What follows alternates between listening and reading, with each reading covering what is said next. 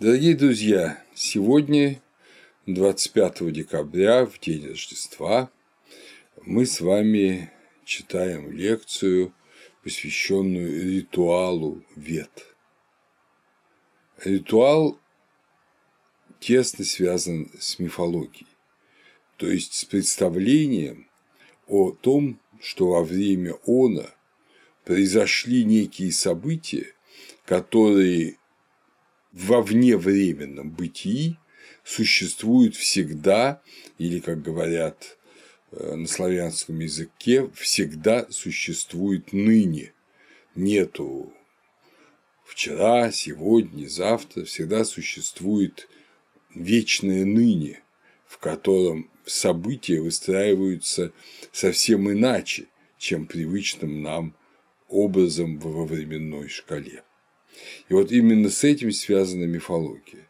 Это не рассказ о том, что когда-то было, прошло, и в лучшем случае интересно для ну, развлечения, скажем, или для назидания. Нет, это важно, потому что это происходит здесь и сейчас. И с этим связан ритуал. Когда мы знаем, что нечто произошло когда-то, но существует как актуальное. Всегда, то есть всегда существует ныне, как вот сегодня мы празднуем Рождество Христово, но мы не только вспоминаем событие, которое произошло там более двух тысяч лет назад, но мы если мы верующие христиане, мы считаем, что это событие происходит и сегодня, и радуемся ему как сегодняшнему факту, который знаменует для нас ну, определенные христианские ценности, победу жизни над смертью, праведности над грехом, открытие вечности и так далее, и так далее. Поэтому, наверное, знаменательно, что эту лекцию мы читаем в сегодняшний день. И для э, религиозного человека, собственно говоря, существует двойная задача.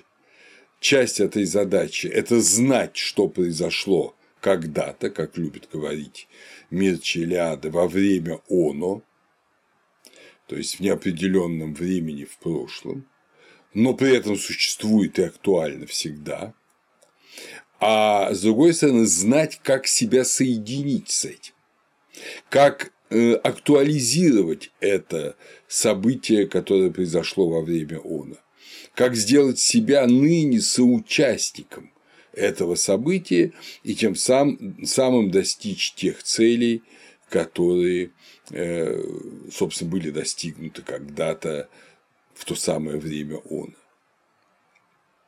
Поэтому первое – это мифология, знать, как произошло событие.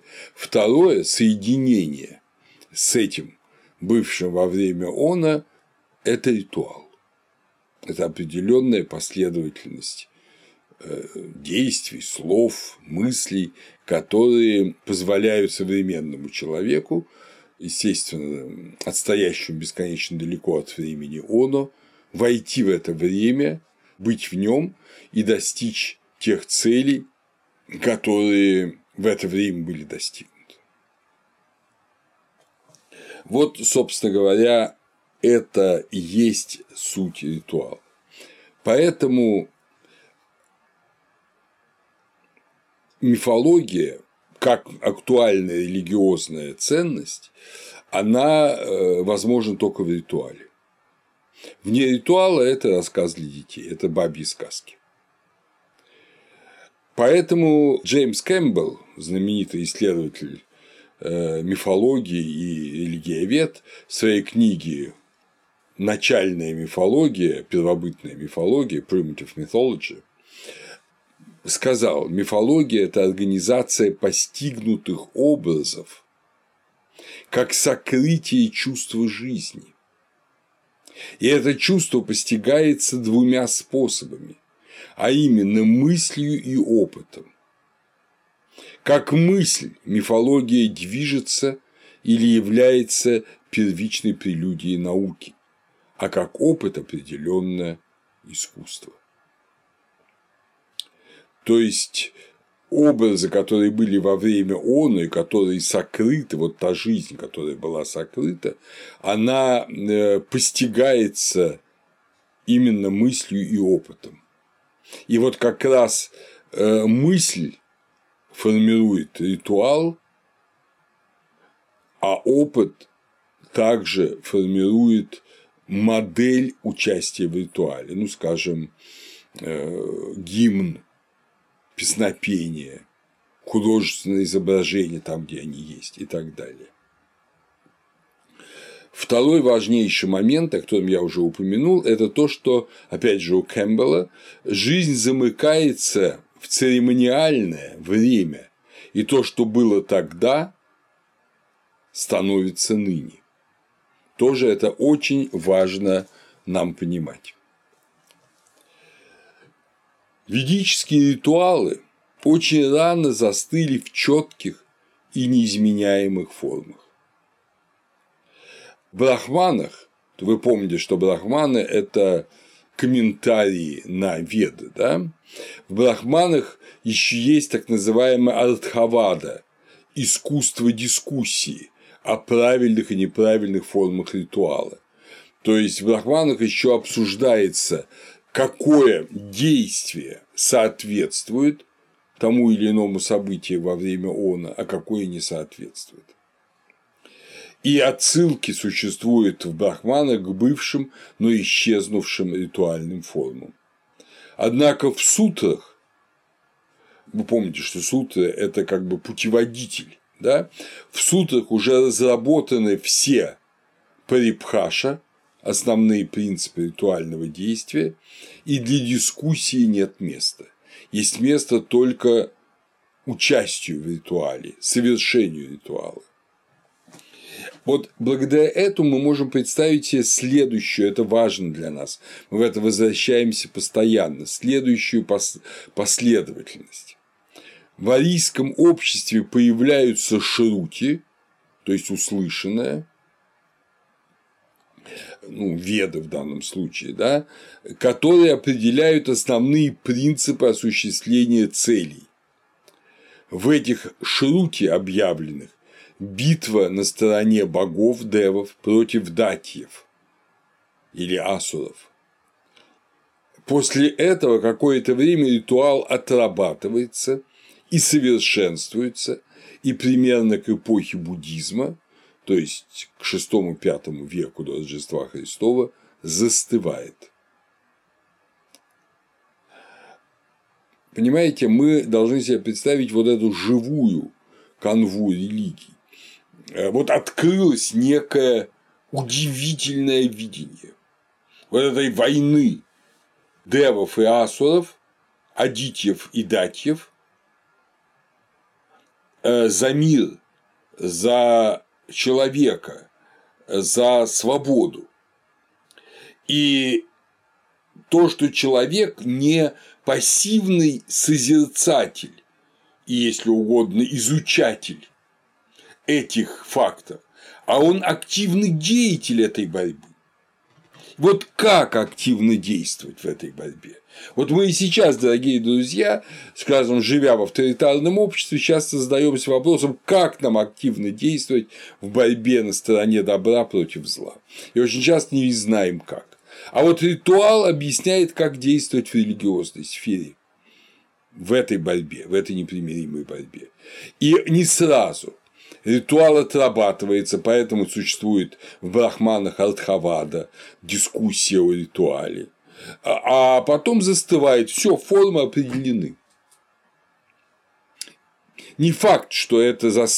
что застывание ритуала – это э, норма, это хорошо. Э, жизнь меняется, и участие из нашей изменяющейся жизни в абсолютном и э, вот в абсолютном ныне богов, вот этой битвы богов, оно тоже, естественно, должно меняться из-за того, что наша жизнь меняется. Но вот в этом и особенность ритуала, что он застывает. Но все человеческое идет через эпохи застывания и вулканического изменения, революции. И в области религиозной тоже. И в Индии, безусловно, много раз мы видим вот эти восстания против застывшего ритуала и создание новых форм, тот же буддизм является такой новой формой, которые потом тоже благополучно застывают, и потом происходят или реформы внутри той или иной религиозной системы, какими-нибудь гениальными реформаторами, э, то ли создание новых религиозных систем. Что касается ведического ритуала, который, безусловно, уже является фактом, и для нас это ценность, поскольку это определенное э, ну, религиозное явление прошлого, хотя оно совершается до сих пор, как мы скоро увидим, то изучению ведического ритуала э, было посвящено очень много западных исследований и российских, между прочим, в конце XIX и в первой трети XX века. Таким замечательным исследователем ритуала того времени был Вильям Каланд, нидерландский ученый, вообще в области ведической религии нидерландская школа, лейденская по определению школа, она очень сильна. Вильям Каланд родился в 1859 году и умер в Утрехте э, в 1932 году вот э, его исследования ритуала и магии привели его к мысли, что ритуал является донаучной наукой, что это определенная наука, это определенная система. Ну, не забудем, что 19 и первая половина 20 века были, с одной стороны, временем, конечно, увлечения наукой. Наука считалась высшим ценностью, поэтому и ритуал называли наукой. С другой стороны, кое-кто отрицал науку, э, ну, скажем, теософы, да, э, в пользу какого-то визионерства. Каллан говорит, что нет никакого визионерства, это четкая определенная система, ведический ритуал. Можно ли называть это наукой сейчас, я не знаю. Но вот эту идею э, Калланда ее воспринял и продолжал замечательный русский, ну, русско-немецкий ученый Сергей Федорович Ольденбург который был секретарем Императорской академии наук, членом ЦК партии Народной свободы, кадетской партии, даже министром культуры Временного правительства. Да, он происходит из древнего мекленбургского рода дворянского, его предки генералы на русской службе. Да, потом он решил работать с большевиками, какое-то время это до 29 года получалось худо-бедно, а потом Академия наук была разгромлена, заменена на Советскую Академию наук, Альденбурга прогнали, он был директором Института Востоковедения и, в общем, умер в Петербурге в 1934 году. Вот он вполне принял эту модель Калланда о донаучной науке. Если еще сказать пару слов о Ольденбурге, то это был человек, который, ну, может быть, один из немногих, кто уже после большевистского переворота связывал высокую русскую науку с мировой наукой. Он был признан как ученый мирового уровня в области буддологии. Вообще говорили, что он на самом деле буддист, даже в Тибете его считали бодхисаттвой, и привозили ему дары, там шелковые ткани, курительные палочки, как э, такому великому подвижнику. Но вот даже для великих подвижников советская жизнь оказывается трудной и кончается печально. Э, французский индолог Сильван Леви именовал ведический ритуал доктриной ну, фактически тоже наукой. Это этого же времени ученый 1863-1935 год, тоже очень крупный индолог. Ну и, наконец, Фриц Шталь, или, когда его по-голландски произносят Сталь, называл наукой ритуала. Наукой ритуала. Э, мы э, к исследованиям Стали или Шталя еще вернемся. Они нам очень помогут. Он проводил интереснейшие пылевые исследования суть любого ведического ритуала, который назывался яджна, суть любого ведического ритуала – это соединение каждого действия с вербальной формулой и ментальным фактом.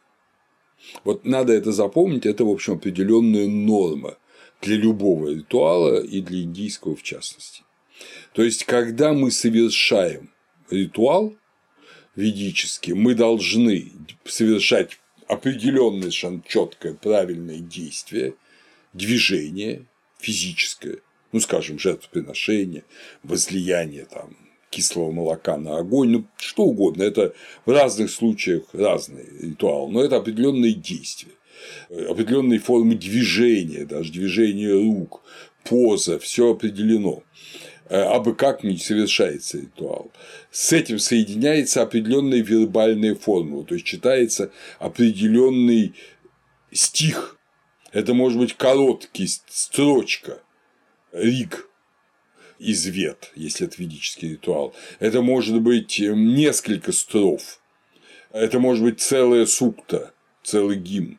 Это опять же зависит от ритуала, но обязательно читается определенный текст, не абы какой, а совершенно определенный, четкий, который объясняет, ну мы сейчас это с вами увидим, объясняет суть действия. Но при этом совершитель ритуала Потом это немножко изменилось, и есть школа, которую, кстати, изучал как раз Сталь, где это исчезло. Но, в принципе, одновременно в уме совершитель ритуала должен иметь тот образ, о котором он говорит, и который он путем определенных действий осуществляет символически. То есть единство слова, действия и мысли. Вот обязательное условие ритуала. Если человек, скажем, совершая ритуал, думает о том, ну, грубо говоря, сколько ему заплатят, или что будет потом на обед, или как он потом угодит жене, когда вернется домой, или что иное, ритуал не совершается. Или совершается уже не им, а силой Бога, но ему тогда это в грех считается. Так же точно, как если человек перепутает ритуальные формулы вербальные или ритуальные действия.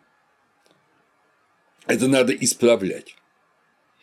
Грубо говоря, когда человек во время молитвы читает молитву и вдруг замечает, что он думает о чем то ином, а когда читаешь молитву, ведь то же самое, ты произносишь молитву, ты встаешь в определенную молитвенную позу, ты не валяешься на диване, нога за ногу, ты встаешь там, скажем, если ты христианин православный перед иконами, зажигаешь лампаду, и начинаешь... Да, можно молиться в любой ситуации, но правильная молитва, если ты хочешь помолиться, есть к этому возможность, именно такая.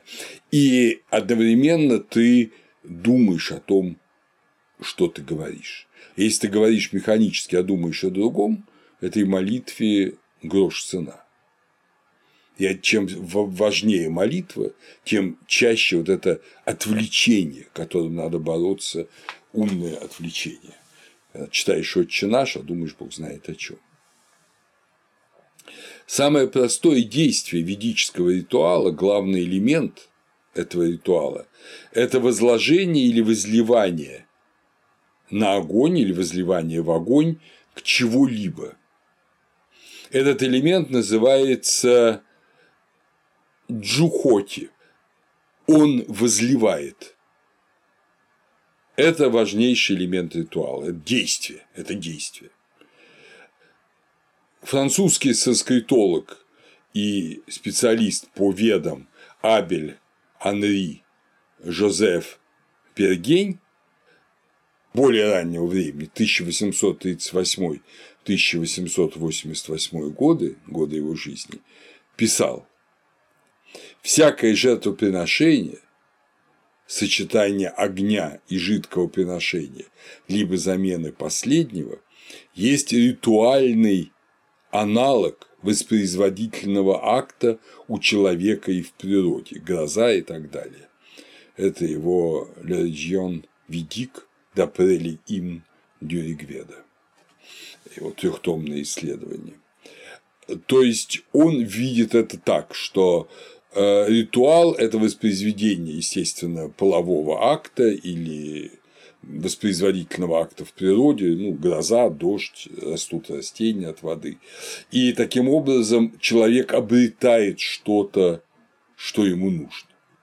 Так вот видели это э, ведические ритуалы, вообще ритуалы в XIX веке. И это отчасти верно, но только отчасти.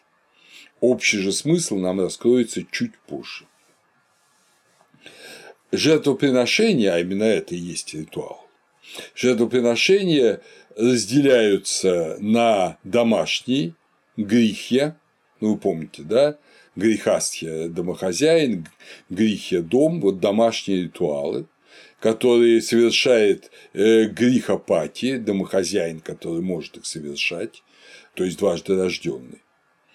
Он может быть заказчиком этого ритуала, это один огонь, один жрец совершает ритуал.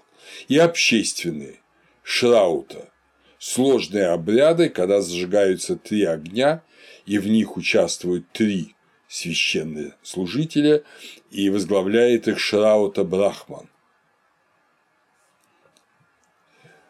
Иногда обряды Шраута намного более сложные, и в них участвуют, сейчас вот считается полный, если как у нас сейчас говорят, сет, полный набор священнослужителей, это больших сложных обрядов, это 16 священнослужителей, от каждая от своей веды от Рикведа, от Харва-веда, Яджур-веды, ну и Самоведы. Э, домашние обряды грихи были установлены обычаем смрити. Вы помните, э, смрити – это более низкий уровень откровения, чем шрути. Да? Шрути – это откровенное знание, смрити – это передаваемый обычай. И Э, домашние обряды, кроме поддержания огня домашнего очага и сельских празднеств, включали в себя такие, как таинство посвящения, самсакара, ритуалы при зачатии и рождении ребенка. Индиец э, не соединяется с женой, ну, если он благочестивый человек, не совершив определенного ритуала. Причем этот ритуал может предполагать зачатие, а может не предполагать зачатие, а получение просто удовольствия от полового акта. И, э, соответственно, ритуал меняется таким образом. Это ритуал посвящения в ученики у Панаяна, ритуал свадебный и ритуал похоронный. Эти простые ритуалы с немясными жертвами совершаются обычно одним брахманом от хварью. Шраута ритуалы, то есть общественные ритуалы, приносятся или в доме заказчика, но в присутствии многих людей, или на травяной площадке близ дома, где разжигаются три огня. Материал жертвы называется дравья, то, что приносится в жертву. Это может быть сома, то есть выжатый сок растений, молоко, коровье э, топленое масло, кхи, зерна злака, выпечной хлеб и мясные жертвы, сейчас это редко, в общем, принцип ахимсы действует и стараются животных не убивать, но в принципе ведический ритуал предполагает и жертвы животных – корова, бык, козел, баран и конь. В некоторых э, таких ну, осуждаемых, но существующих в разных там темных уголках Индии ритуалах приносят жертву человека. Ритуалы Шраута совершаются тремя жрецами обычно, и даже если их больше, то они создают группы по три. Это Шраута Брахман, который находится в центре жертвенной площадки и молча следит за правильностью ритуала, и только в случае ошибки совершает очищение и исправление. Вот он выполняет фактически функции божественные, то есть он наблюдает как бы извне за совершением ритуала и поправляет ошибки, чтобы ритуал этот не имел самых печальных последствий.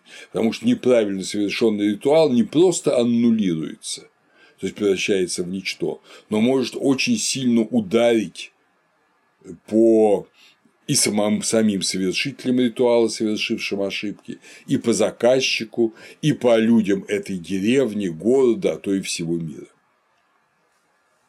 Непосредственно жертву приносит хотор. Брахман, значит, это авестийское заутар. Он же читает тексты. Во всех случаях, кроме некоторых там жертвоприношений сомы, там, там по-другому немножко. И третьим жрецом является Атхварью, тут, который следит за состоянием огней и сосудов и прочие технически выполняет функции. Брахман, хотя он только наблюдает за ритуалом, он получает половину гонорара, который он платит заказчику.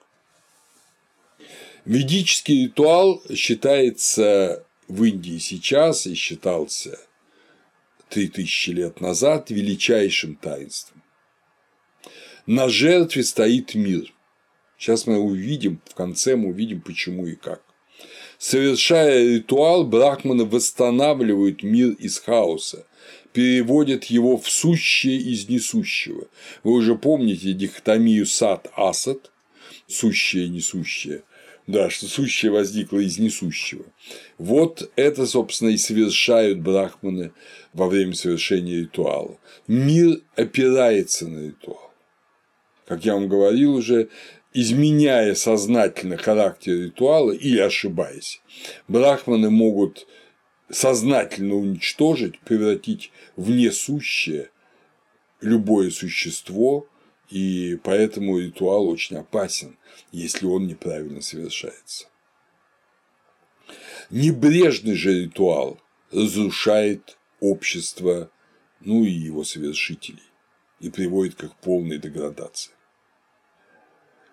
Э, законы Ману, то есть законы человеческие, Ману Смрити, говорят, в этом мире всегда надо изучать веду и приносить жертвы богам, ибо исполняющий жертвоприношение поддерживает это движущееся и недвижущееся.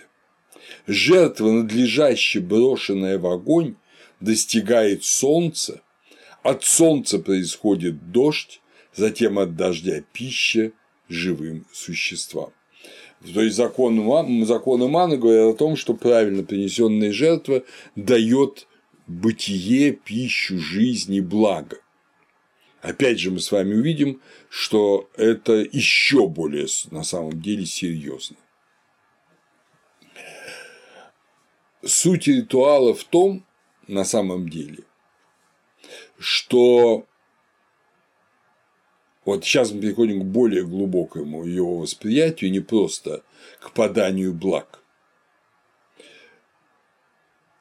что ритуал есть возвращение возвращение в вечное ныне из движущегося времени.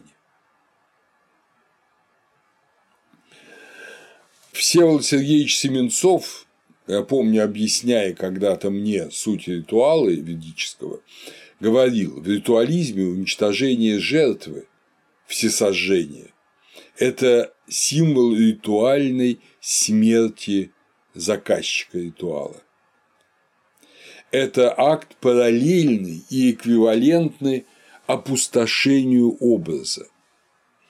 Это уничтожение самости, самджна, и переход к соединению с абсолютным виджна.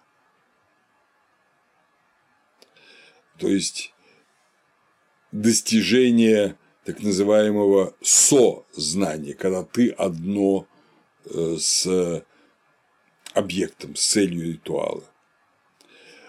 То же самое происходит и в христианстве. Это так называемый кенозис, истощание, ритуальная смерть в крещении.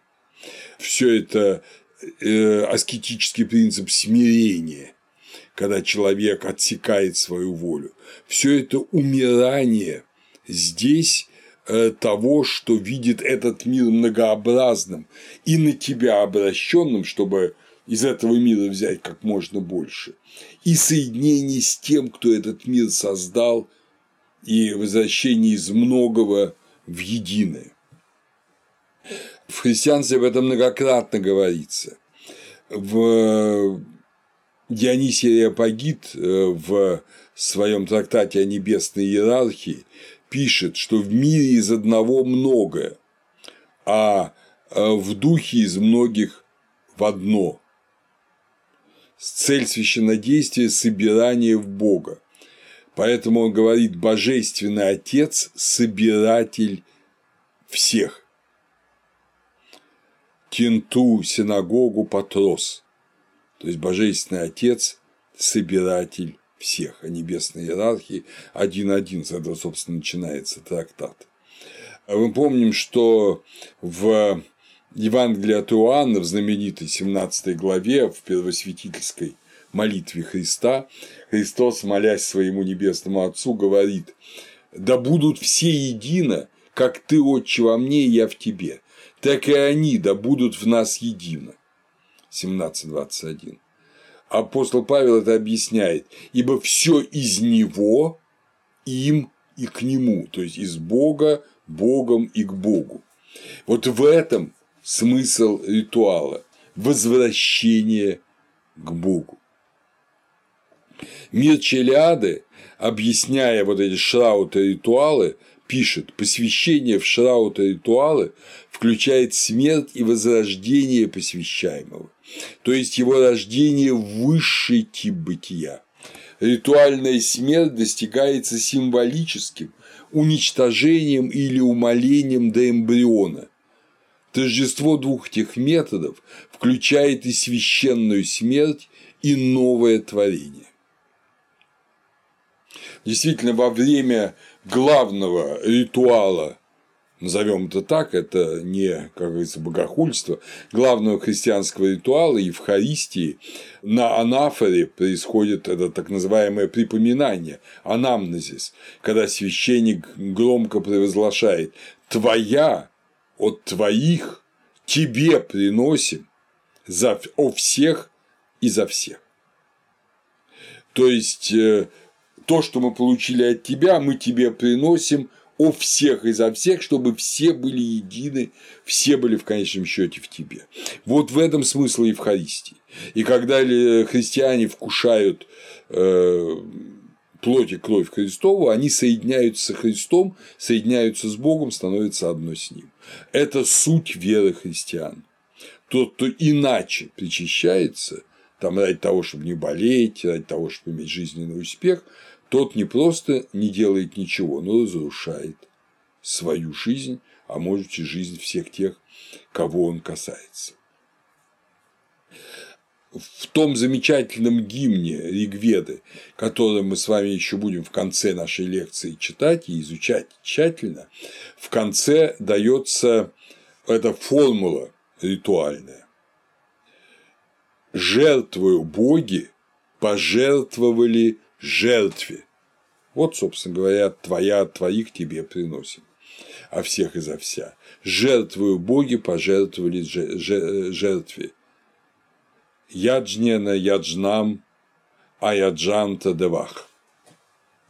Таковы были, добавляет Веда, первые формы.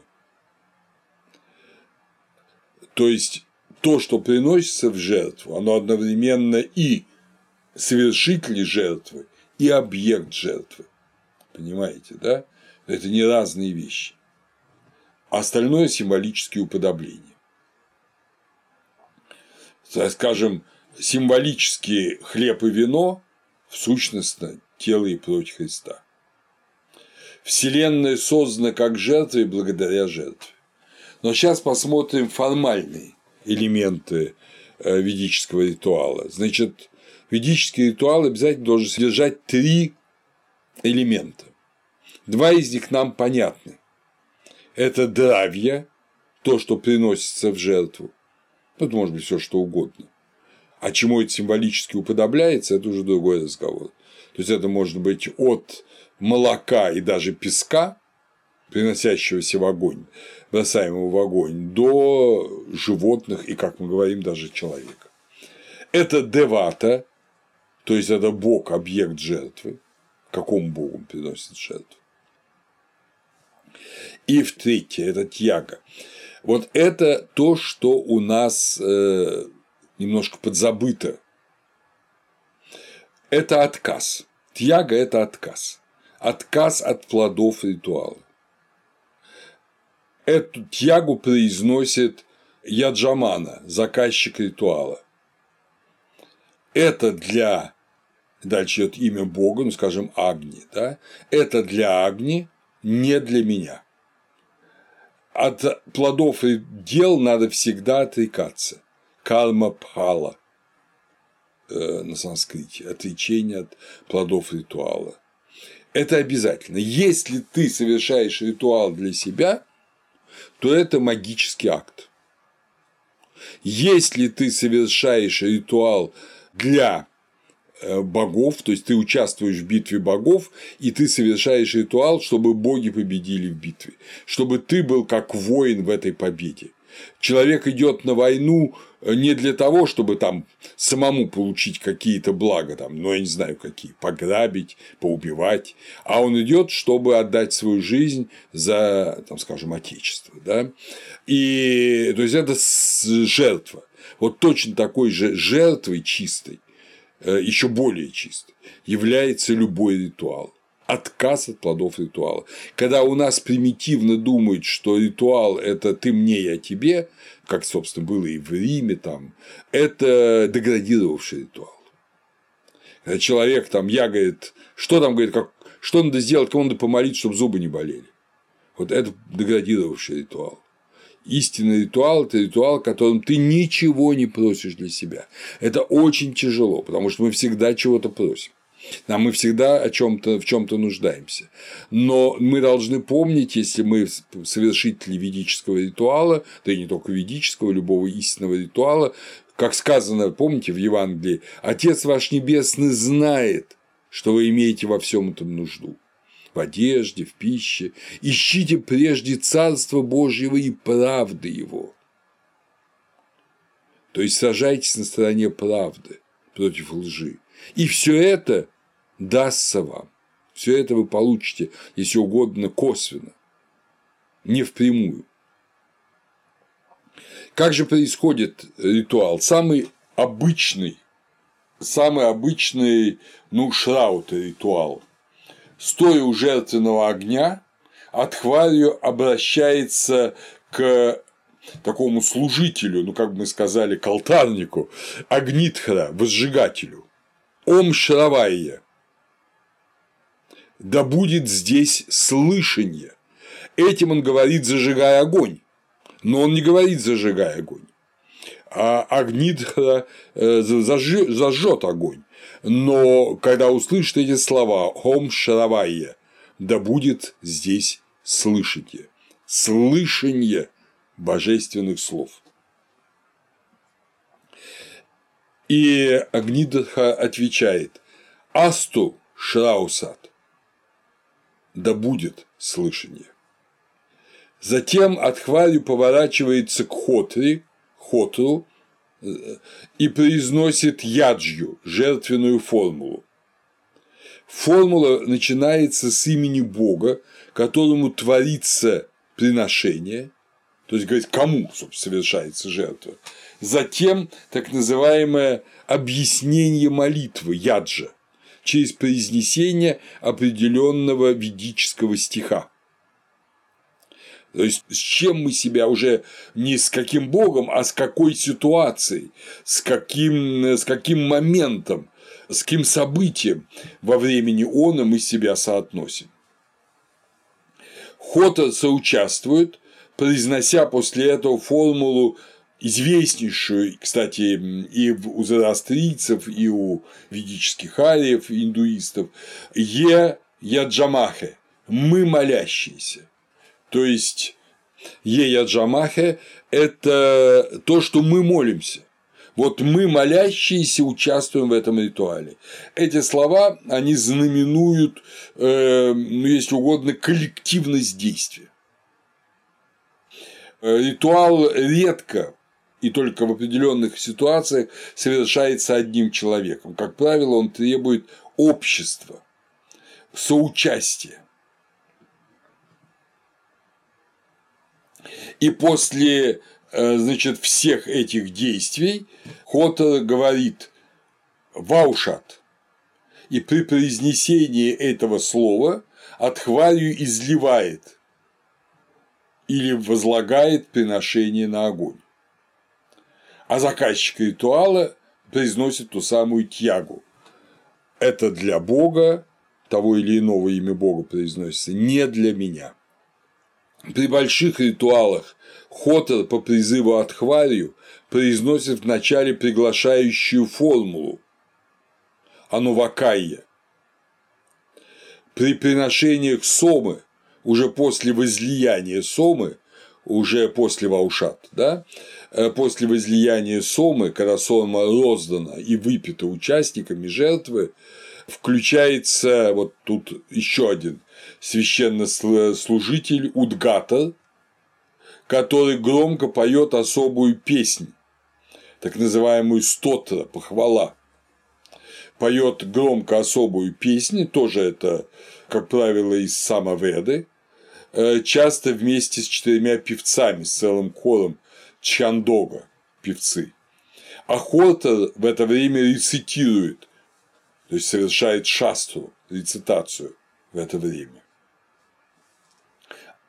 В больших жертвоприношениях происходит несколько жертв. Начинается с предварительной жертвоприношения праяджа, потом основное приношение пратхана, а следом так называемое пожертвие ануяджа, то, что происходит после основной жертвы. Это тоже возможно в ведическом жертвоприношении. При жертвоприношении животных их на специальной площадке, отвязав от жертвенного столба юпа, к которому они привязаны, удушает особый священник, которого именуют шамитр, успокаиватель.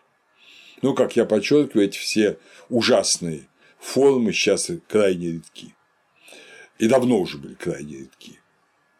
А почему они э, редки, почему они не обязательны? Да потому что мы об этом еще будем говорить, но с древности существует предание о том, что жертвоприношение человека в конечном счете эволюционировал, то человек убежал, превратился в коня, конь в быка, бык в козла. В общем, и в итоге, в конечном счете, э, все превратилось э, в выросший на поле рис, и из-за этого риса совершено жертвоприношение. То есть жертвоприношение любое растительное, э, оно вполне эквивалентно мясному. И поэтому убийство ради жертвоприношения совершать не обязательно, а коль не обязательно, то и не нужно. Но в некоторых магических ритуалах, конечно, осуждаемых, совершается убийство вплоть до убийства человека. Но об этом я когда-то рассказывал, как говорил о человеческих жертвоприношениях. Ритуалы обязательные для брахмана называются нити, например, огништома, пятидневное жертвоприношение сомы, совершаемое весной в начале жертвенного года, начиная с установленного дня выжимания сока из растений. Это, если угодно, новогоднее пятидневное приношение. Вот брахман должен его совершить ритуалы не обязательные. Например, Агничаяна, о которой мы с вами скоро будем говорить, они именуются камья. Я уже упоминал о плате за ритуал. Ритуалы обязательно платные. Иногда эта плата может быть символична, ничтожна. А иногда эта плата может быть такой, что она абсолютно разоряет человека и превращает его ну, если угодно, в нищего. Это тоже, кстати, образ истощания. Когда за право быть в сверхбытии, за право быть в вечном ныне, человек отказывается от всего, что он имеет. Потом, когда будем изучать Упанишады, вы увидите, что это многократная э, ситуация. То есть это обычная ситуация, какие-нибудь богатейшие брахманы, кшатры и цари отдавали все за совершение ритуала. Эта плата за ритуал именуется дакшина, и, как правило, она э, исчисляется ну, традиционно в коровах. У древних ариев денег, понятно, не было, и корова была главной ценностью. Это 7, 21, 60 или 1000 коров или все имущество. Частью ритуала является пуджа – моление перед изображением божества в ведическом ритуале. Она появляется как часть огништомы, и тогда она именуется правараджья, то есть моление перед образом. Тот самый уже нами упоминаемый э, нидерландский специалист по ведам, ведолог Фриц полностью Иоганн Фредерик Шталь, который принадлежит следующему поколению ученых. Он родился только в 1930 году, а умер в Ченгмае. Вот не захотел жить в Европе, умер в Ченгмае, в Таиланде в 2012 году. Много лет преподавал в Беркли в Калифорнии. Э, в 1975 году он с группой ученых приехал в Кералу, э, в Индию, чтобы наблюдать за большим ведическим ритуалом Агничаяны.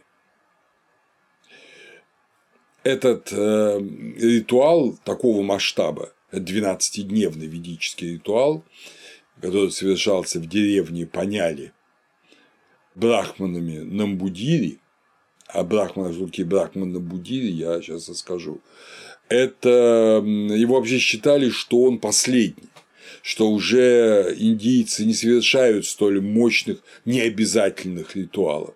Но как казалось, что он далеко не последний, что после этого ритуалы стали совершаться большие чаще, чем э, раньше.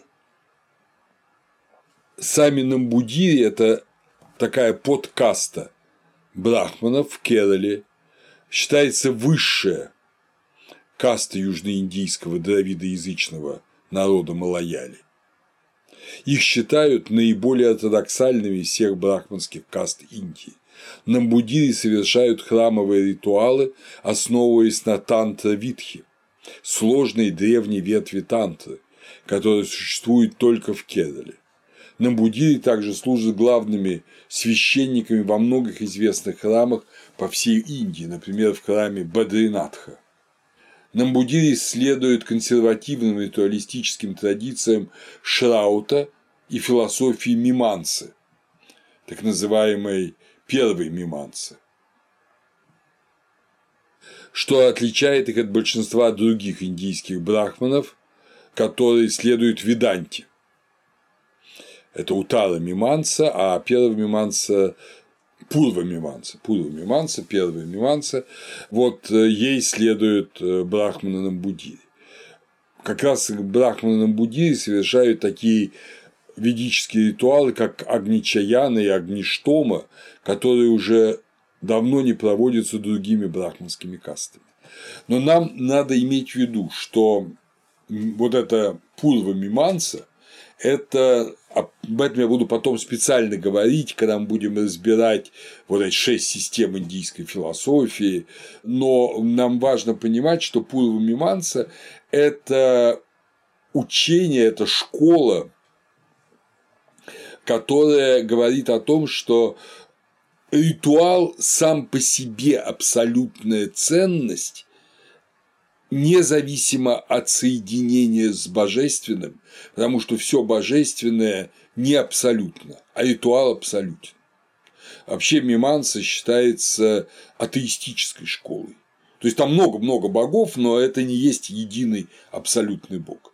А вот Пура Миманса, то есть э, Веданта, она говорит о соединении с абсолютом о соединении с абсолютным Богом. И в этом смысле там по-другому понимается и смысл ритуала. И меня такое ощущение, что Шталь, хотя он, конечно, крупнейший специалист, он на какое-то время забыл, что он имеет дело именно с брахманами миманцы, и их интерпретацией цели ритуала сделал, ну, как бы абсолютными.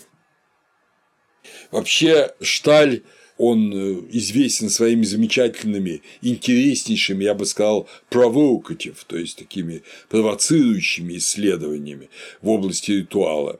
В 1996 году он издал книгу Ritual and Mantras, ритуалы мантры, Rules without meaning. То есть э, правила без смысла. Вот это как раз миманция. Нужно соблюдать правила, смысл не важен. И он говорит о том, что ритуал, вот совершенный в мантрах, то есть в этих вот э, формулах э, действия, слова, ну и мысли, они предшествуют языку в развитии человека во временном смысле. То есть когда-то человек еще не мог говорить, но он уже совершал определенные ритуальные действия. И язык возник под влиянием ритуала. Синтаксис языка – это следствие ритуала. Вот такое интересная, необычная, провокативная идея Шталя. Позднее в книге Discovering the Vedas, значит, открытие вед, Origins, Mantras, Rituals, Insights – изданной в 2008 году в Penguin Books в Индии, он развивает эту мысль. То есть, понимаете, ритуал предшествует языку. Но мы, зная, как давно возникли основы языка, что мы видим уже э, язык у неандертальца существующим, мы можем предположить, что ну, здесь нельзя говорить что-то до, что-то после. Но, безусловно, помните, мы задавали с вами вопрос, почему древние языки такие сложные, а потом они упрощаются. Вот сейчас, когда мы говорим о ритуале, это становится понятным, потому что божественный ритуал, соединенный с священнодействием, он действительно сложен, это услышанное. И отсюда язык как священное он сложен. А потом, когда язык профанируется и начинает употребляться для ну, житейских э, необходимостей, для житейских сущностей, он упрощается, язык, и упрощается, естественно, и грамматика, и синтаксис, все. Так что язык движется от сложного к простому, потому что он движется, ну, если следовать Шталю, да и не только ему, он движется от ритуала, от мантры от ритуала в наш обыденный повседневный мир, где окончательно вырождается э, ну, в компьютерный элементарный язык. Я имею в виду язык, который в разных средствах компьютерной связи говорят обыденные люди друг с другом. Штали и его коллеги задавали э, вот этим брахманам Будири вопрос, почему вы участвуете в ритуале. Опять же, запомнить, что это э, миманса. Да? Ответы такие, так делали предки, поскольку мы можем его совершать. Это благо для общества. Это благо. Это наш долг. Говорят, что он ведет к бессмертию. Он ведет к бессмертию. Вот, собственно говоря, задача. Как видите, ни одна из этих задач не является эгоистической задачей в нашем мире. Это может быть благо для общества, для людей, даже абстрактное благо для совершителя ритуала, но не какая-то цель, там, женить сына, не знаю, там, провести успешную коммерческую сделку, об этом и э, слуху нет. И он ведет к бессмертию. То есть он ведет вот это во время, во вечное ныне. Как говорит Шталь, Брахманы ему объясняли, мы действуем в соответствии с ритуалом, потому что это наша традиция, парампара, то есть то, что транслируется от учителя к ученику. Ритуал, таким образом, заключает Шталь, есть первичная форма деятельности. Эта деятельность определяется четко определенными правилами. Важно то, что вы делаете при совершении ритуала. Не важно то, что вы думаете, во что верите или что говорите. Это вот уже как конкретно миманца. Очень важно то, что вы думаете, и, конечно, исключительно важно, что произносится, то есть какие мантры произносятся. И во время совершения, совершения ритуала ничего, кроме ритуальных слов, произносить нельзя. Нельзя, прервав священное действие ритуала, повернувшись к другому жрецу или к участникам и заказчикам ритуала сказать, слушай, сколько там времени, сколько у нас осталось. Вот этого нельзя, времени нет. Вообще нельзя говорить ни о чем, кроме священного в момент священного действия. Кстати, ритуал, который изучал Шталь в 1975 году, был совершен ради упрочения мира на Земле. Не забудем, что 1975 год – это далеко не самый мирный год в истории человечества, и вот в этой далекой Индии Брахман и Буддири были серьезно озабочены тем, это были интеллигентные люди, это не были какие-то дикари там из, э, не знаю, глубинки. И они были очень озабочены тем, что может все рухнуть в страшную, разрушительную и погубляющую мир ядерную войну. Надо сказать, что моему учителю Севе Семенцову, его учитель профессор Бенаресского университета, одновременно подвижник известный, он говорил, что вот в конце 30-х годов предпринимались тоже усилия, когда чувствовали, что приближается война, страшная война, в которой погибнут десятки миллионов людей, принимались усилия тоже совершить ритуалы, отвращающие войну, но неудачно. Совершителем ритуалов было открыто, что война неизбежна что человеческий эгоизм так велик, что он не может не взорваться самоистреблением. Анализируя ритуал, Шталь пишет, Ведический ритуал – это древнейший, сохраняющийся по сей день ритуал человечества. Ведический ритуал не примитивен и не ископаемый ритуал, ур-ритуал. Он сложен и является удивительным продуктом долгого развития он наиболее внушительный, детализированный и, принимая во внимание санскритские писания, самый документированный из всех ритуалов человечества. Дальше он пишет, совершители ритуала были всецело погружены в точное исполнение своей сложной задачи, изолированные в своем священном пространстве, они сосредоточились на правильном исполнении действа, рецитации и песнопениях. А до этого я оговорюсь на строительстве алтаря, тому что для огништома требуется кирпичный алтарь, довольно внушительный. Его надо правильно построить, вот, и там земля правильно должна быть подготовлена, где должен строиться алтарь. То есть они были полностью сосредоточены на подготовке и потом на осуществлении продолжаю цитату, их основной заботой и даже навязчивой идеей было следование правилам.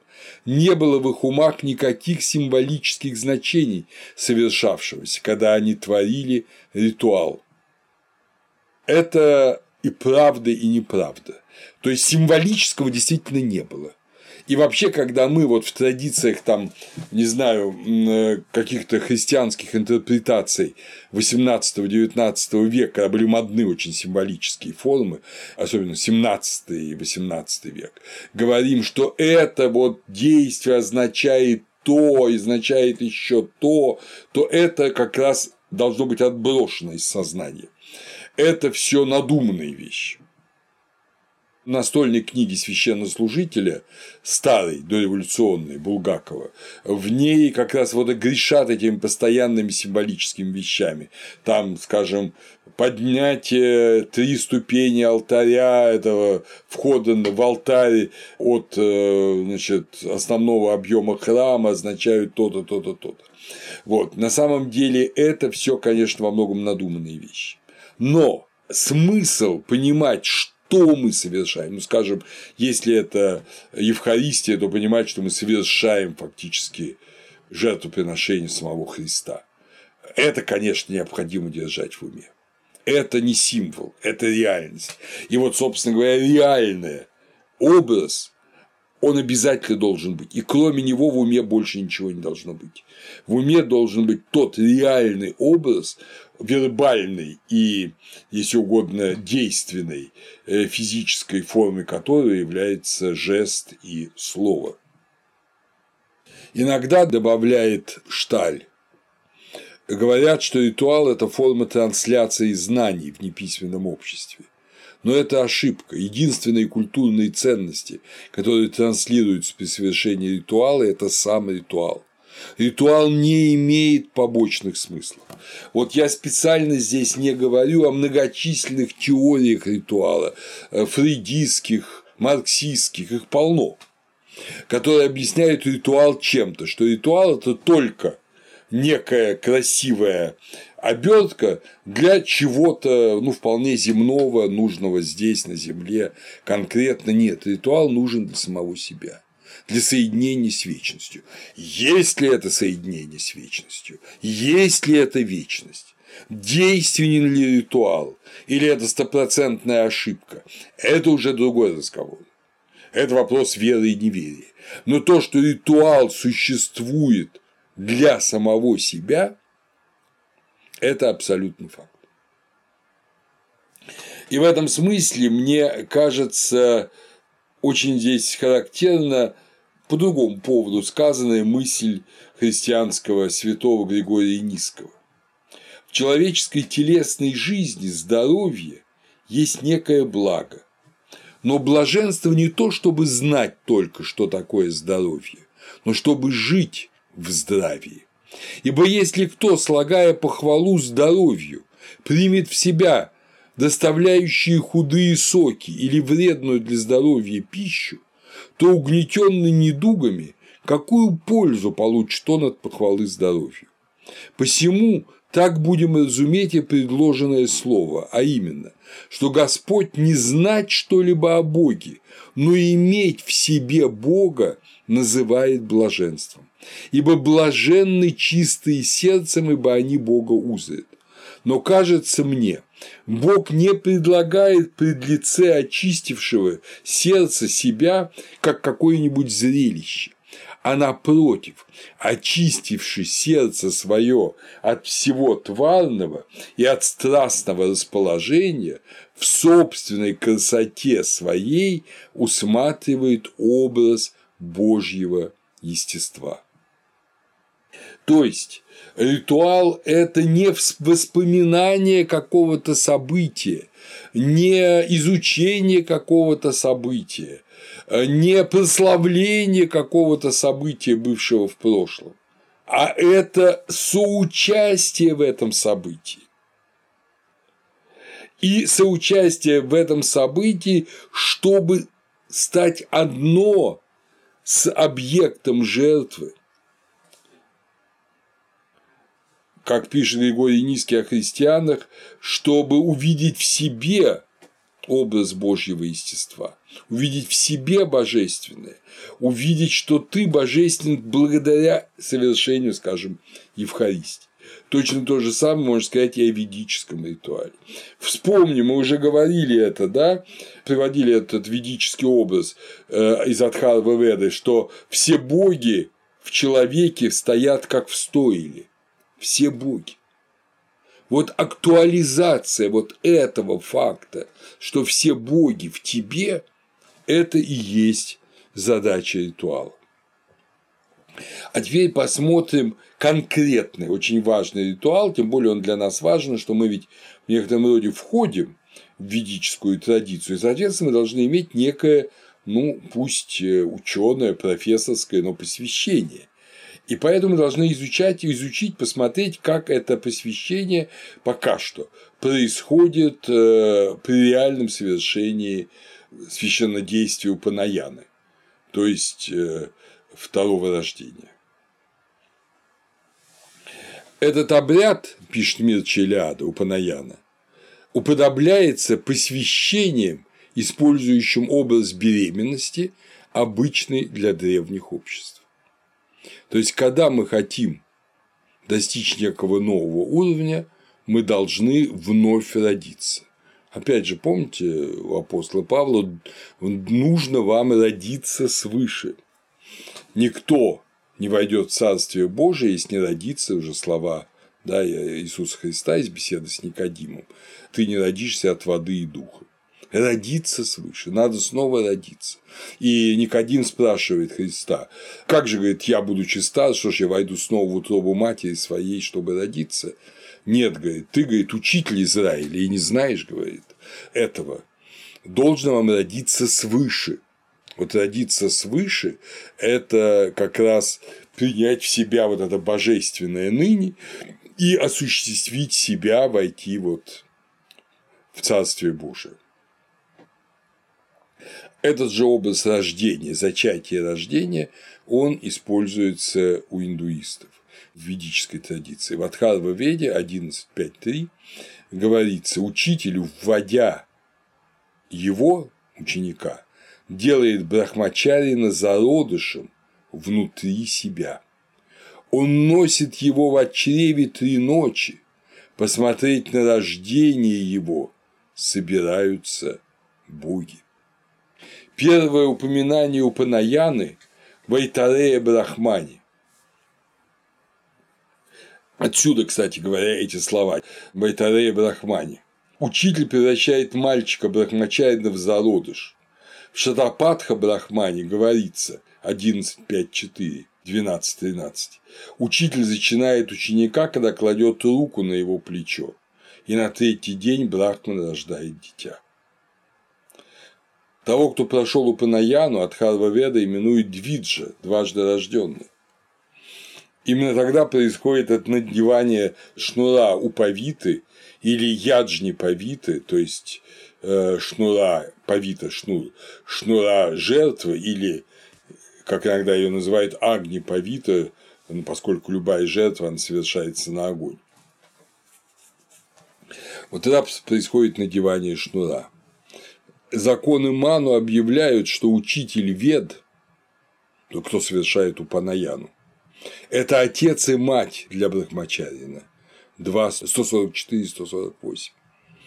Новое рождение важнее плотского, так как дает бессмертие через посвящение Солнцу.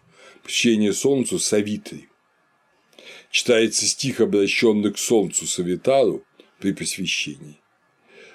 Обретение Солнца соединение с Солнцем и прохождение через Солнце в инобытие, в индуизме есть этот образ прохождения за Солнце. Солнце – это как бы божественное, видимое здесь. Вот вхождение за Солнце – это вхождение уже в божественное вечное ныне. И вот это дается чтением стиха Савитры.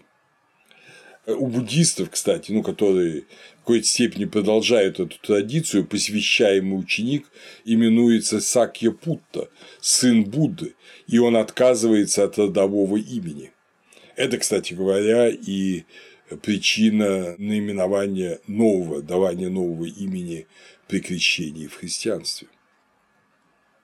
Старый человек своим старым именем умер, и родился новый человек с новым именем. Но в сущности у Панаяна прообраз любого жертвенного ритуала.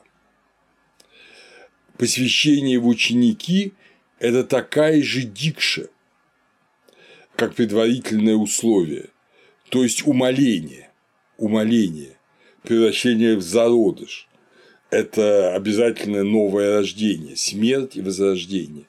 В Ригведе нет упоминания о дикше, но в Адхарва-веде Брахмачарин именуется Дикшита, тот, кто получил Дикшу. Только дважды рожденный, то есть прошедший Упанаяну, мог проходить через Дикшу. В Айтарея Брахмане в самом начале 1.3 дается этому объяснение. Брахманы превращают в зародыш того, кому они творят дикшу. Они кропят его водой. Вода – это семя мужа. Они вводят его в шалаш. Шалаш – это утроба того, кто творит дикшу.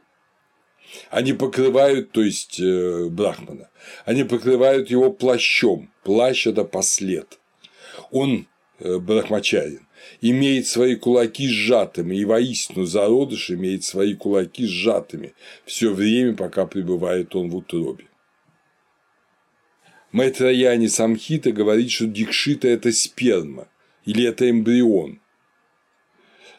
Наконец, Майтрояни Брахмана объявляет 367. Э, Человек в действительности не рождается во время физического рождения. Это через жертву яджу приходит он к рождению. То есть человек, как в другом месте будет сказано, человек – это животное, и только священное действие или жертвоприношение э, человека животного делают человеком божественным, человеком Богом. Когда жертвователь посвящается, он умирает вторично. Дикшита – вот жертва. То есть великая открывается тайна, что жертва, любая жертва, которая приносится на огне, так же как в упонаянии, мальчик, которого э, делают дважды рожденным, что жертва в действительности это сам жертвователь. Дикшита – это жертва, приносимая богам. И сам жертвователь, кто бы он ни был, брахмачарин или заказчик ритуала, он сам жертва.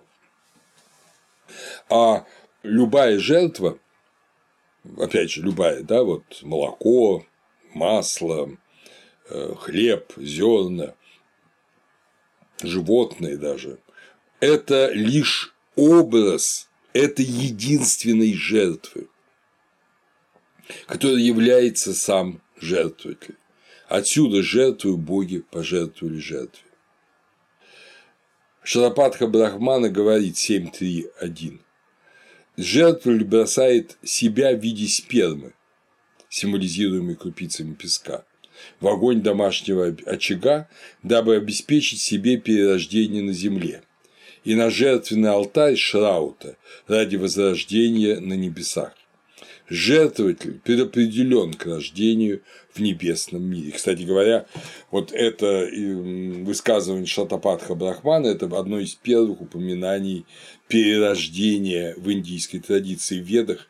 Идеи перерождения сансары нет. Но каково призывание жертвенное? Вот в Ригведе 6.11.2. «О Агни, принеси в жертву плоть твою, то есть э, совершитель ритуала призывает Агни, когда зажигается огонь, принести в жертву свою плоть. Это, кстати говоря, и ритуальная формула при возжигании огня жертвенного. Жертвуя собой, растишь свое тело. Ригведа 10.81, 5, 4. То есть э, участие в священном действии, самопожертвование ритуальное оно приводит не к уничтожению, хотя вроде бы это уничтожение, а к возрастанию, потому что оно приводит к возрастанию человека в небо, в вечность, в этот в небесное бытие. Мирчеляда в связи с этим в своей истории религиозных идей Э, указывает. Ритуальная смерть, в разделе ведической религии, ритуальная смерть таким образом есть необходимое предварительное условие к богообщению и в то же время к полноте жизни в этом мире. Если ты не умер как вот существо этого мира, то ты не можешь ни идти к богообщению, ни иметь полноты настоящей полноты жизни в этом мире. Ты будешь постоянно прельщаться некими обманками, бросаться за ними богатство, наслаждение, слава, а на самом деле полнота жизни не в этом. И вот только после через прохождения через ритуальную смерть это открывает. Здесь, кстати говоря, очень важный момент отличия христианства от ведического ритуала. По крайней мере, нигде в ведическом ритуале не говорится о том, что почему, собственно говоря, человеку надо родиться второй раз. Человек рождается второй раз. Ритуал у это второе рождение, в некотором смысле любой ритуал – это новое рождение. Но почему человеку надо родиться второй раз, это не объясняется. С большим трудом мы выясняем, вы помните, мы об этом уже говорили, что э, произошел распад вот этой божественной сущности и часть божеств, божественных энергий, она как-то вот отказалась служить нерожденному, да, и разделился мир на девов и асуров.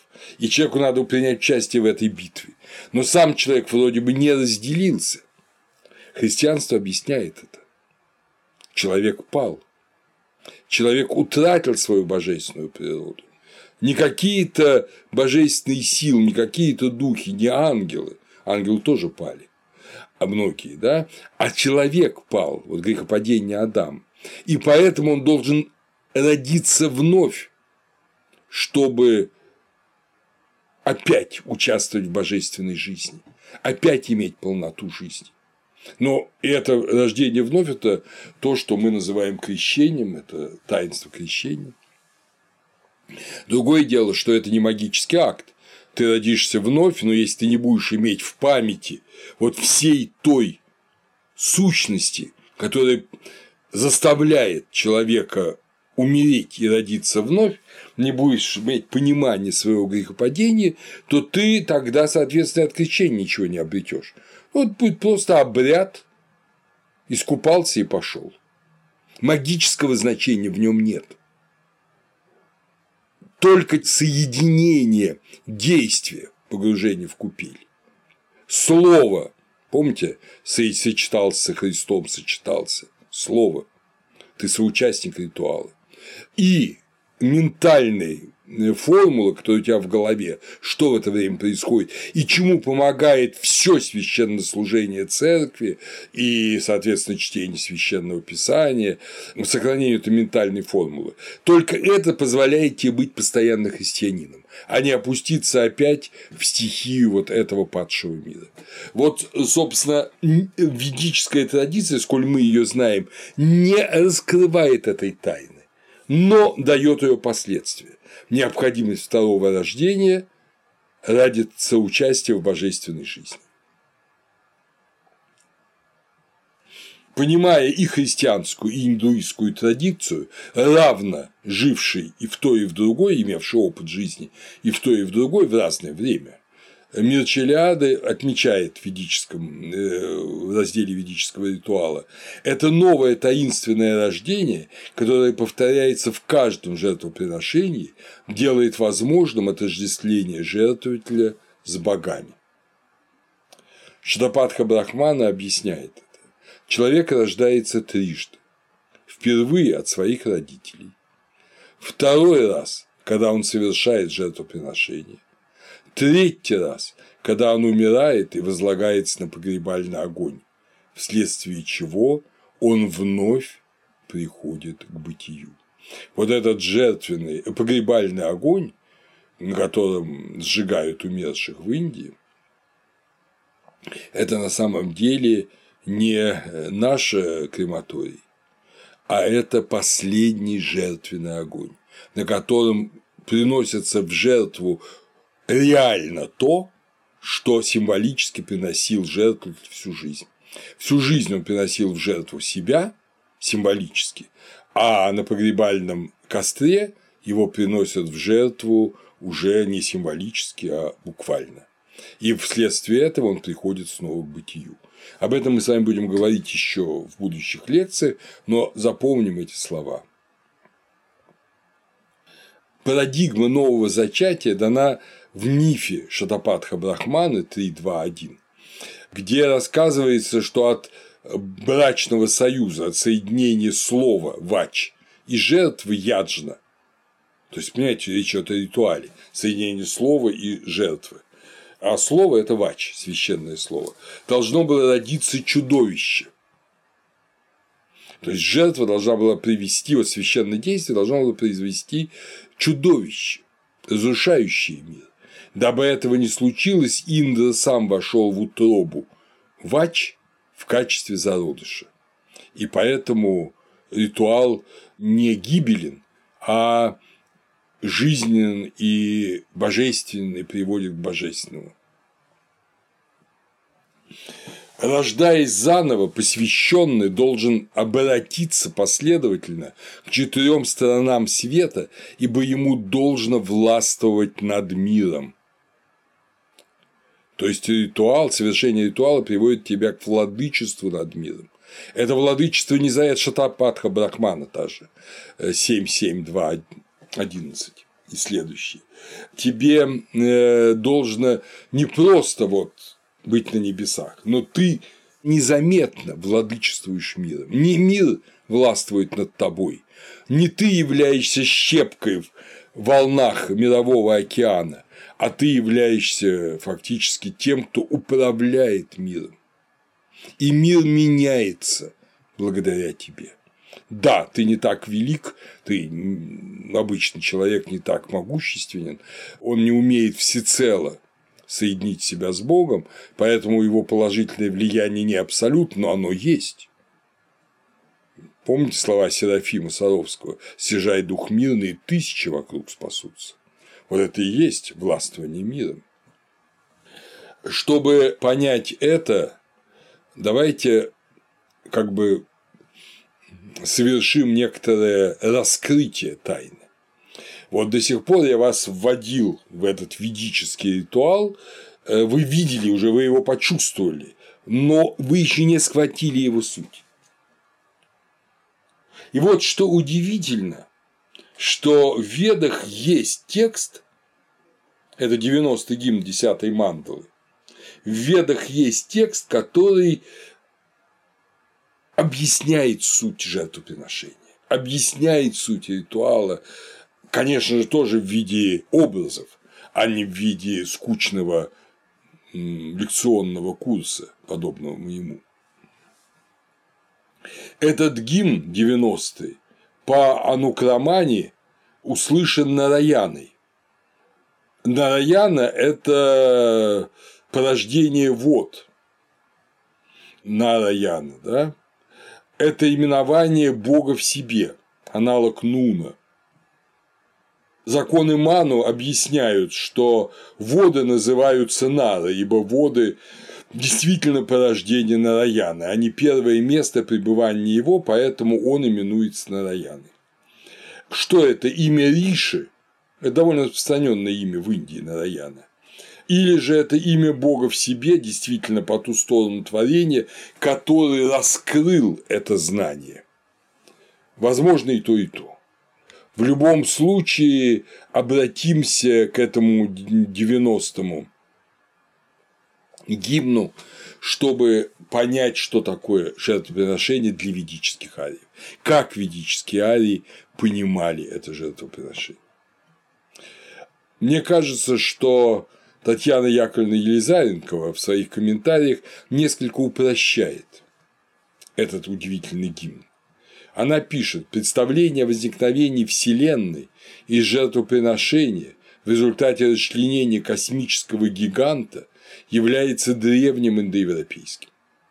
Но сам этот гимн в Ригведе поздний, о чем свидетельствует упоминание о варнах и разработка темы соответствия между жертвоприношением и мирозданием. Но, во-первых, заметим так, что поздний и ранний мы не можем сказать истории как еще не фиксируется. История в Индии фиксируется с буддизма с VI века. К этому времени уже все веды существовали. А внутри вед, когда появилась какая мандала, мы не знаем. Традиция считает, что самые ранние мандалы – это как раз первая и десятая, которая десятая принадлежит 90-й гимн. Оба аргумента Татьяны Яковлевны не работают. Да, действительно, в 90-м гимне и первое, и единственное в Ригведе упоминание Варн существует. И больше нигде нет. Ну и что? А Варны существовали у кельтов, у которых не было ведической религии. Варны существовали у осетинов до XVIII веке, у них тоже не было ведической религии. Исходя из этого, мы можем предположить триба латинская, в ней тоже нет ведической религии. Мы можем предположить, что вот это деление общества на группы, социальные группы, три или четыре, а вот это варновые группы, оно сначала не было связано с ведами. И поэтому оно осталось у народов, у которых нет памяти о ведах, вообще ни капельки. А потом в определенной части мира, ну, как мы с вами предположили, это Междуречье, Маверенахар или Балх, э, Северный Афганистан, вот в этом регионе индоарийские народы, им открылась так или иначе, думать как угодно, ведическая вот эта традиция, и они услышали, их риши услышали веды. И тогда эта социальная структура варн была использована, преобразована, оформлена как э, уже вот этот социальный компьютер для хранения вет, для хранения самхит. Так что варны не в Индии возникли, они были до этого, и как раз упоминание о варнах говорит о раннем характере гимна. Ну а второй аргумент он опровергает самой же Татьяны Яковлевны. Она же говорит, что это древнейшая индоевропейская мысль о возникновении Вселенной жертвоприношения гиганта. Ну тогда о чем и говорить? Вот она, эта жена в 90-м гимне. Теперь о самом гиганте. Исследователи вет предпочитают говорить о главном герое этого гимна или не переводя его Э, называя его Пуруша, или говоря о том, что это гигант. Но нигде не говорит, что это гигант. А слово Пуруша – это не что иное, как просто человек. Здесь даже нигде не говорит, что это Маха Пуруша, великий человек. Это просто Пуруша. Итак, это человек, любой человек. Самое важное для 90-го гимна, что речь идет о человеке, не о каком-то гиганте, не о каком-то мифологическом образе. Речь идет о человеке. Так или иначе, это представление о том, что человек в начале мира, что человек сам творит мир из себя, и поэтому каждый человек этого мира, каждый из нас с вами, это и тот человек, который создал мир, из которого создан мир, это мысль во многих традициях. Так или иначе, мы видели в Месопотамии, скажем, она действительно есть в индоарийской традиции нордических народов, Ямир, да, вот из которого творится мир. Но в 90-м гимне она вся объяснена. Только не будем мы с вами говорить Пуруша, а будем говорить человек, просто человек, просто переводить это слово на русский язык. И тогда этот гимн для нас с вами, я думаю, заиграет совершенно новыми красками. Послушаем этот гимн. Пуруша, тысячеглавый, тысячеглазый, тысяченогий, со всех сторон покрыв землю, он возвышался над ней на 10 пальцев. Значит, во-первых, тысячи глаза, тысячи ноги. Понятно, что речь идет не об одном человеке. Мы не можем себе представить такого монстра. Речь идет о том, что это речь идет о человечестве. Что человечество – участник этого процесса. И он покрыл всю землю.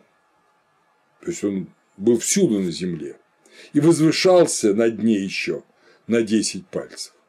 То есть э, он не просто это некая пленка, это некая структура, это некое создание.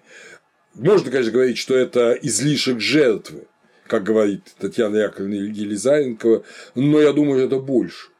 Это человечество во всей его полноте. И тут же во втором Риге, во втором строфе мы читаем в самом деле, Пуруша, да, простите, я все говорю Пуруша, а вот давайте, человек тысячеглавый, тысячеглазый, тысяченогий, со всех сторон покрыв землю, он возвышался над ней на 10 пальцев. в самом деле человек – это Вселенная, которая была и которая будет. Он также властвует над бессмертием, потому что перерастает благодаря пище. Не пище, которую он ест, а благодаря жертвоприношению, пище, которую он приносит в жертву. Поэтому он обладает бессмертием. Таково его величие. И еще мощнее этого человека. Четверть его – все существа, три четверти его – бессмертие на небе. То есть человек – это весь мир только на одну четверть, а три четверти его на небе. Вот эта четверть и три четверти – это довольно распространенный ведический образ тайного и явного. Например, одна четверть священной речи явная, а три четверти тайной, говорит 164-й гимн первой мандалы Ригведа. Вот, то есть человек божественен в намного большей степени, чем земной, просто земное существо. Он на одну четверть принадлежит земле, а на три четверти принадлежит бездонной вечности. Но это тайна, и сам человек это обычно забывает. На три четверти взошел человек вверх, четверть его возникла снова здесь. Оттуда он выступил повсюду, над тем, что ест и что не ест, то есть над всем миром. Но мир делится на то, что ест живые существа и что не ест неживые существа, камни, вода. И вот над всем этим выступил человек. От него Вирадж родилась. От Вираджи – человек. Родившись, он стал выступать над землей сзади и спереди. Вирадж – это властвующее лучезарное. Это женский образ, аналогичный человеку, как мужскому образу. И посмотрите, от человека родилась некая властвующая лучезарная, а от властвующей лучезарной снова родился человек. Помните э, египетский образ э, Мина Амона Камутефа, телец своей матери? Вот здесь примерно то же самое, что он и рожденный, и зачавший. Он и рожденный, и зачавший. То есть человек зачинает этот мир, дает семя этого мира, и он же рождается в этом мире. Вот смысл этого, этой фразы. Иного смысла у нее просто быть не может. А это сияющее – это некая вот небесная утроба, которая является последующим звеном между абсолютным божественным человеком и человеком, рожденным в этот мир времени и пространства. Поэтому, родившись вторично, он стал выступать над землей сзади и спереди. То есть он стал заполонять собой, ну, если угодно, всю вот эту вселенную времени и пространства. Дальше очень важно. Когда боги предприняли жертвоприношение, с человеком, как с жертвенным даром, Весна была его жертвенным маслом. Лето – дровами, осень – жертвенным даром. В Индии три времени года – весна, лето и осень. Зима как бы время смерти, она не считается. Вот. И вы видите, что это фактически весь год. То есть вся полнота времени – это то, где приносится в жертву человек. Его как жертву кропили на жертвенной соломе, человека, рожденного в начале. Его принесли себе в жертву боги и садхья и риши, то есть э, чистые садхи и или там правдивые, там есть разные переводы, и, э, мудрые риши учителя. Э, речь идет, конечно, не о том, что они принесли, а сами стояли и смотрели. Они принесли его в себе. Садхи и Риши принесли человека в себе. Из этой жертвы, полностью принесенной, было собрано крапчатое жертвенное масло, традиционное ну что такое жертвенное масло? Масло – это то, что истекает из жертвы, да?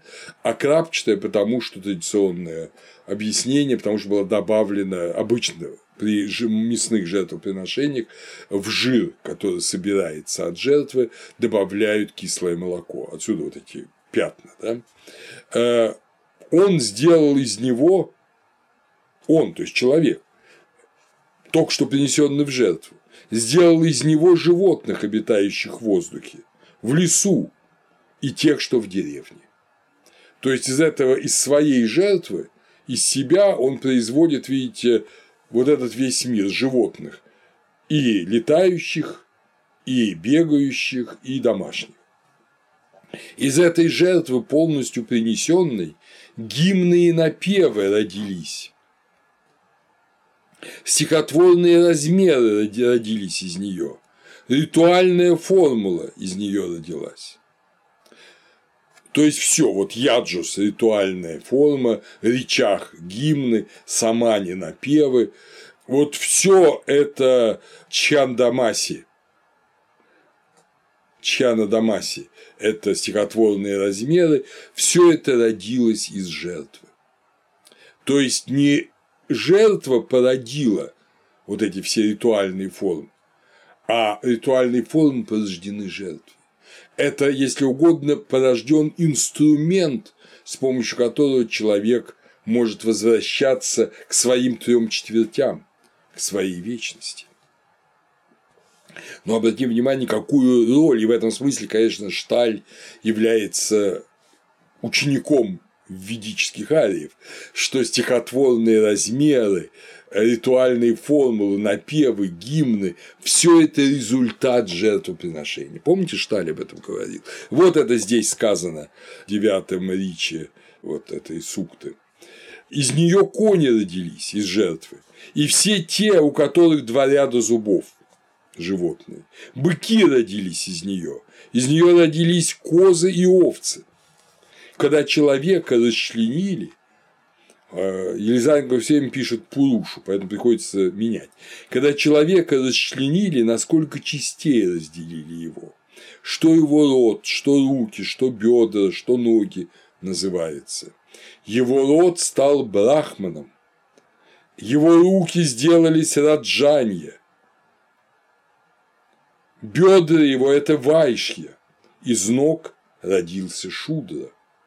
То есть вот это место, 12 строфа, где говорится о четырех варнах. И видите, они все возникли из одного человека в результате жертвоприношения. Поэтому знающий все это не кичится одним перед другим. Он понимает, что все произошли из единого.